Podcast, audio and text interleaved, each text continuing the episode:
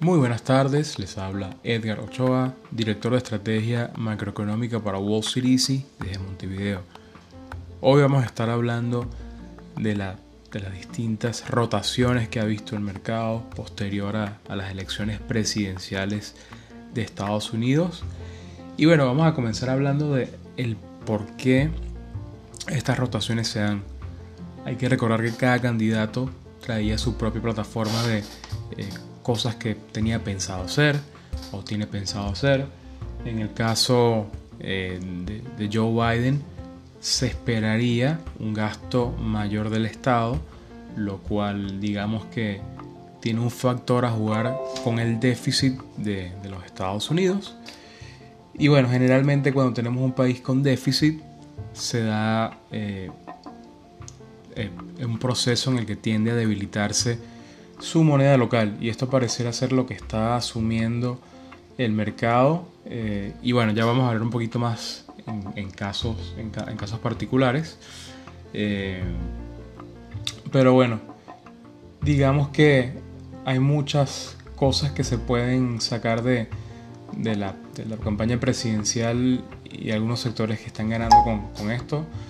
Eh, otro factor muy importante evidentemente ha sido el hecho de que se está llegando a, una vacuna y las vacunaciones podrían comenzar hasta este mismo mes. Ya en Estados Unidos, Gran Bretaña, Alemania, hasta la misma España ha estado anunciando que pudieran comenzar a mediados de diciembre. Entonces esto también ha tenido un peso sobre sectores de la bolsa. Y ahí sí voy a hablar ya ejemplos más específicos. Ya vemos como el sector petróleo sube. Hay que recordar de que si la economía, los países regresan a una normalidad, esto es bueno para, para el crudo, eh, dado que bueno, hoy en día todavía una buena cantidad de personas siguen trabajando desde casa.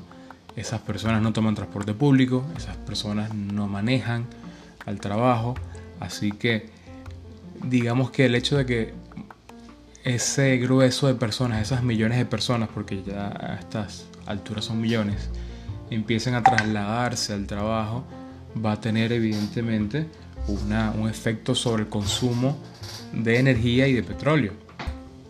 Eh, otros sectores que, que, vienen ganando fuertes, el, el sector de hotelería, aerolíneas, eh, semiconductores, más con esos trades eh, que comentaba políticos, cobre, con ese trade relacionado con el dólar gracias al resultado de las elecciones.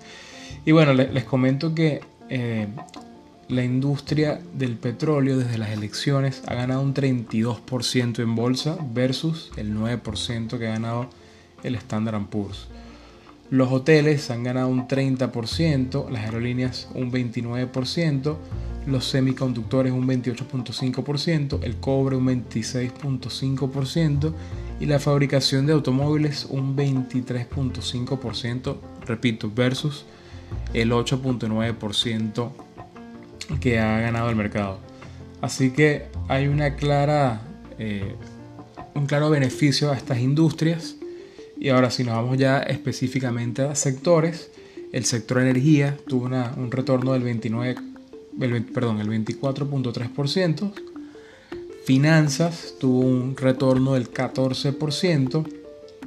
Servicios de comunicación tuvo un retorno del 10%. Eh, y servicios de tecnología de la información un retorno del 10%. Así que la rotación basada en esto podemos decir que ha sido de eh, básicamente sectores que se ven beneficiados por un dólar alto eh, y sectores que se ven beneficiados por la gente quedarse en casa. Esa es básicamente la rotación que estamos viendo.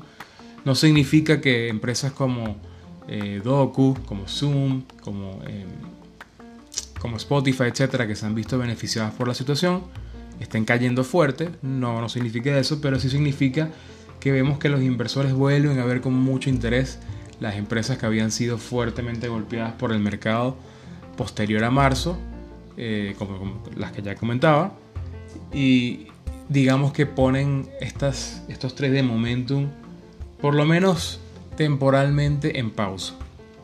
Ahora, si hablamos de las perdedoras, eh, la que más ha perdido eh, desde, el, punto de vista eh, de las industrias, oro y, minería de oro cayó 10%, muchas empresas de utilities, de, de servicios públicos cayendo casi un 4%,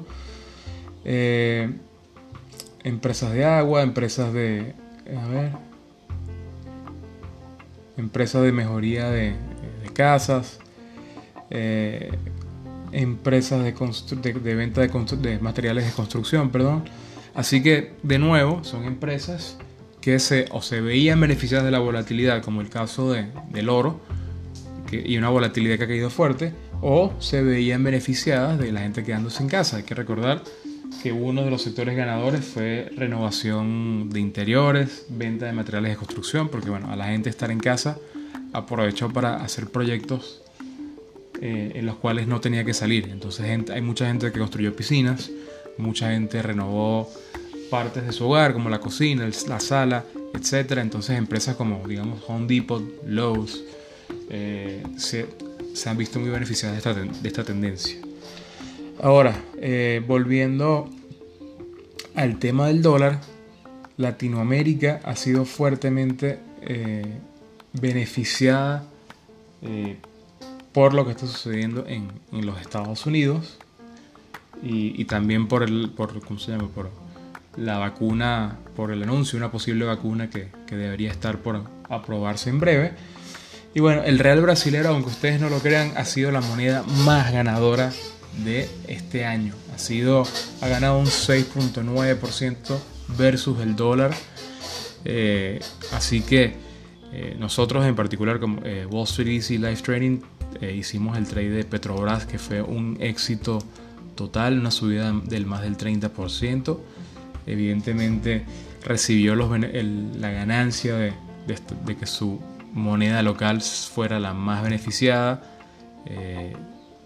también se, vio beneficiada por la subida del petróleo, también se vio beneficiada por el hecho de que Brasil es uno de los países que menos ha tenido medidas restrictivas con respecto a la movilidad de las personas.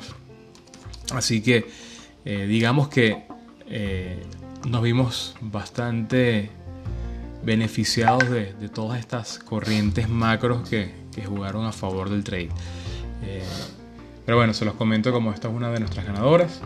El peso mexicano fue otro de los que subió bastante fuerte. Ah, perdón, antes de, empezar a hablar otras monedas, quería también ver el índice brasilero. El índice brasilero, a ver, ha subido 28.3% en lo que va de noviembre. Una subida impresionante, o perdón, ha subido 28.2% desde las elecciones hasta, hasta, hasta hoy. Así que una subida imponente, una subida, no sé, creo que la palabra sería soberbia. El que vio este trade con claridad eh, hizo muchísimo dinero. Otra moneda que se vio muy beneficiada eh, fue el, el peso mexicano. Evidentemente, no solo por la caída del dólar a nivel mundial, sino que hay que recordar que México tuvo sus problemas con los Estados Unidos, con los aranceles, etc. Entonces el hecho de que eh, salga Trump de la escena y entre una persona menos eh, conflictiva, podría ser la palabra, beneficia a México y por eso es la segunda moneda que más se ha apreciado versus el dólar y por eso es el índice mexicano ha subido un 23.8%. Así que eh, en Latinoamérica ya vimos algunos beneficios de, esta debilidad del dólar. Eh, muchos me han preguntado de los, que, he hablado del tema, de si vemos que los retornos en estos índices pueden continuar y yo les digo que mira, si vemos en el caso mexicano, el valor de el, precio del índice EWW, que es el, ETF de, México, era de cercano a 48, hoy, hoy en día estamos en 42, así que hay oportunidad de ganancia, sin duda, pero bueno, eh, evidentemente hay una reducción o hay un, techo importante en camino y que, digamos, deja nuestros retornos al, cercanos al 10% si, si el, índice va por ese, por ese techo. En el, en el índice, en el ETF de Brasil, el EWZ, hay muchas mejores oportunidades de ganancia. Eh, el techo de enero fue 48, actualmente está en 34, así que porcentualmente nos deja un, espacio mucho más eh, interesante eh, de acá en adelante. Así que para los que quieran, les, digo que están llegando un poco tarde a la fiesta, pero para los que igual quieren jugarse unas fichas en apostar por esta rotación, EWZ es un excelente método y bueno, como EWZ pudieron apostar directamente por empresas brasileñas, ya sea Petrobras, sea Bradesco, y bueno, hay muchas otras que, los gráficos son muy muy parecidos al de EWZ, así que eh, digamos que hay mucha tela por cortar, hay muchos retornos todavía que se pueden hacer allí. Así que eh, digamos que para los que quieren entrar al trade de, apostar por, por mercados emergentes, por la caída del dólar, ahí tienen una oportunidad interesantísima. Ahora, si quieren mantenerse en Estados Unidos, yo les comento que las empresas que más eh, perdieron, les voy a dar los nombres para que tengan una idea de quiénes fueron los principales perdedores de posterior, posterior a la elección. Bueno, el, que más perdió fue Haynes Brands, que hace eh, ropa, Norton Lifelock, que hace alarmas. Evidentemente, la gente saliendo menos de casa, hay dos cosas que se usan menos, la ropa eh, y las alarmas. Si estoy en mi casa no, necesito poner alarma cuando no estoy, evidentemente. Newmont Corp, que es una minera, también fue otra de las grandes perdedoras. First Energy Corp, que es una de utilities, de servicios públicos, otra de las perdedoras. Mm, yo supongo que la gente lo que piensa es que al, eh, al darse una situación en la que muchas personas pudieran regresar al trabajo, van a gastar menos en, servicios públicos una vez empiezan a regresar a la oficina. Yo no, no me gusta esta tesis, pero nada, obviamente quiero explicarles de por qué es muy probable que se esté dando esta, esta caída de, de este tipo de empresas.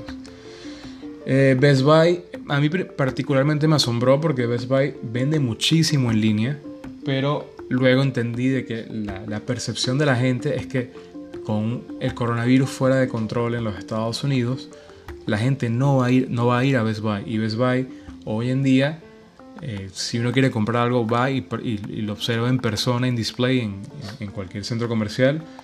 Y bueno, Best Buy generalmente es la tienda donde, donde uno lo hace. Eh, y evidentemente la gente está evitando salir a, a comprar cosas, eh, incluida electrónica. En cambio, hay empresas como Target que sí se han visto beneficiadas por la electrónica y es porque ellos, digamos que han venido con, distintos planes de ventas, por ejemplo, con el regreso a clases, donde vendieron como pan caliente tablets y teléfonos para, la gente que necesitaba comprar eh, dispositivos para que sus hijos eh, pudieran ver clases vía remota. Eh, y creo que bueno, que por allí Best Buy se perdió una, excelente oportunidad por no enfocar bien su, su, su campaña de mercadeo, pero bueno, esa la dejamos allí para que sepan qué pasó. Me parece que el mercado la castigó injustamente, pero, pero bueno, es lo que, lo que sucedió. Eh, la otra de las que más perdió fue Digital Realty Trust, cayó 7.5% y esta es una empresa eh, que básicamente es una administradora de propiedades donde se almacena eh, servidores. Así que evidentemente afectada por el trade de la vacuna, afectada porque la gente piensa de que se va a gastar menos en, servidores y, distintos dispositivos que nos ayuden a trabajar remoto. Eh, evidentemente la proyección de, los analistas y los expertos no es esta, así que eh, una oportunidad interesante de, entrar en algo que paga buenos dividendos eh, y, la que, y la otra que perdió fuerte fue Progressive, aseguradora, 6.8%. Eh, y bueno, en Estados Unidos, no sé en, cuántos países se ha dado esta, esta tendencia, pero en los Estados Unidos el precio de, de los seguros, ha caído bastante, los seguros de, siniestro. Y viene dado porque como la gente maneja menos, eh, obviamente eh, hay menos riesgo a que la persona tenga algún tipo de siniestro. Y muchas aseguradoras de manera proactiva empezaron a, darle descuentos a las personas, asumiendo de que la persona si no está moviendo su auto va a cancelar el seguro. Entonces ellos proactivamente pasaron a, a darle estos descuentos a las personas. Así que de las que les acabo de comentar, las aseguradoras no van a ir a ningún lugar. Me parecen que siguen siendo eh, muy buenas eh, mecanismos y, muy buenas eh, tesis de inversión a largo plazo. Disculpen que aparte de grabar el podcast de casa, es que de vez en cuando mi perro ladra. y bueno, las aseguradoras de autos siguen siendo un excelente lugar para poner tu dinero a largo plazo. Son, siguen siendo empresas que pagan buenos dividendos. Las empresas de administración de, de propiedades donde se guardan servidores, otra más. Las empresas antes del coronavirus ya venían gastando fortunas en tratar de, hacer sus procesos remotos. Eh, y esto no va a cambiar. El coronavirus simplemente aceleró esa tendencia. Eh, Igualmente con, Best Buy, que les comentaba, eh, no creo que esto vaya a, tener, vaya a ser un cambio tan grande como, como la gente lo viene viendo, de que básicamente no, Best Buy no, la gente no va a regresar a comprar la tienda, es mentira. Best Buy sigue siendo una excelente empresa. Y el resto de las empresas yo sí las, descartaría y no, no trataría de, invertir en ellas porque me parece que eh, digamos que la situación, si la situación regresa a la normalidad, en algunos casos, eh, no significa que la gente vaya a gastar más en ropa, eh, como en el caso de Haynes. En el caso de Norton LifeLock, eh, me parece que sí vamos a ver mucha gente gastando en alarmas, pero el gran problema que tienen empresas como esta es que tienen una un Big Brother, tienen una, una empresa por encima de ellos que todo lo copia, que es Amazon. Y Amazon, evidentemente, este es un negocio que tiene entre ceja y ceja. Así que las empresas de seguridad a mí en este momento no me, no me gustan para nada porque tienen una, empresa muy grande y con mucho capital que ha, venido copiando muchos modelos de negocios y, digamos que afectando en gran medida a la competencia. Así que bueno, ya ahí les dije algunas, algunas ideas de las, de las perdedoras que pudieran agregar si están pensando en el largo plazo. Ahora, ¿cuáles fueron las ganadoras? Bueno, no va a ser ninguna sorpresa que la, que más ganó fue Occidental Petroleum, empresa de energía, que ganó un 58%. Carnival, de cruceros, un 49%. Devon Energy, de energía, 46%. Apache, de energía, 45%. Eh, y de las otras así interesantes que puedo ver en la lista, Marathon Oil 42%, Boeing un 41% y Norwegian Cruise Lines un 40%. Ahora me dicen, bueno, ¿tú en la situación actual comprarías un, un crucero? No, la verdad que las finanzas de los cruceros son nefastas por todo lo que está pasando. Imagínense que usted tenga una empresa que debe cientos de millones de dólares al mes y de repente tu facturación pasa a ser cero eh, por seis meses.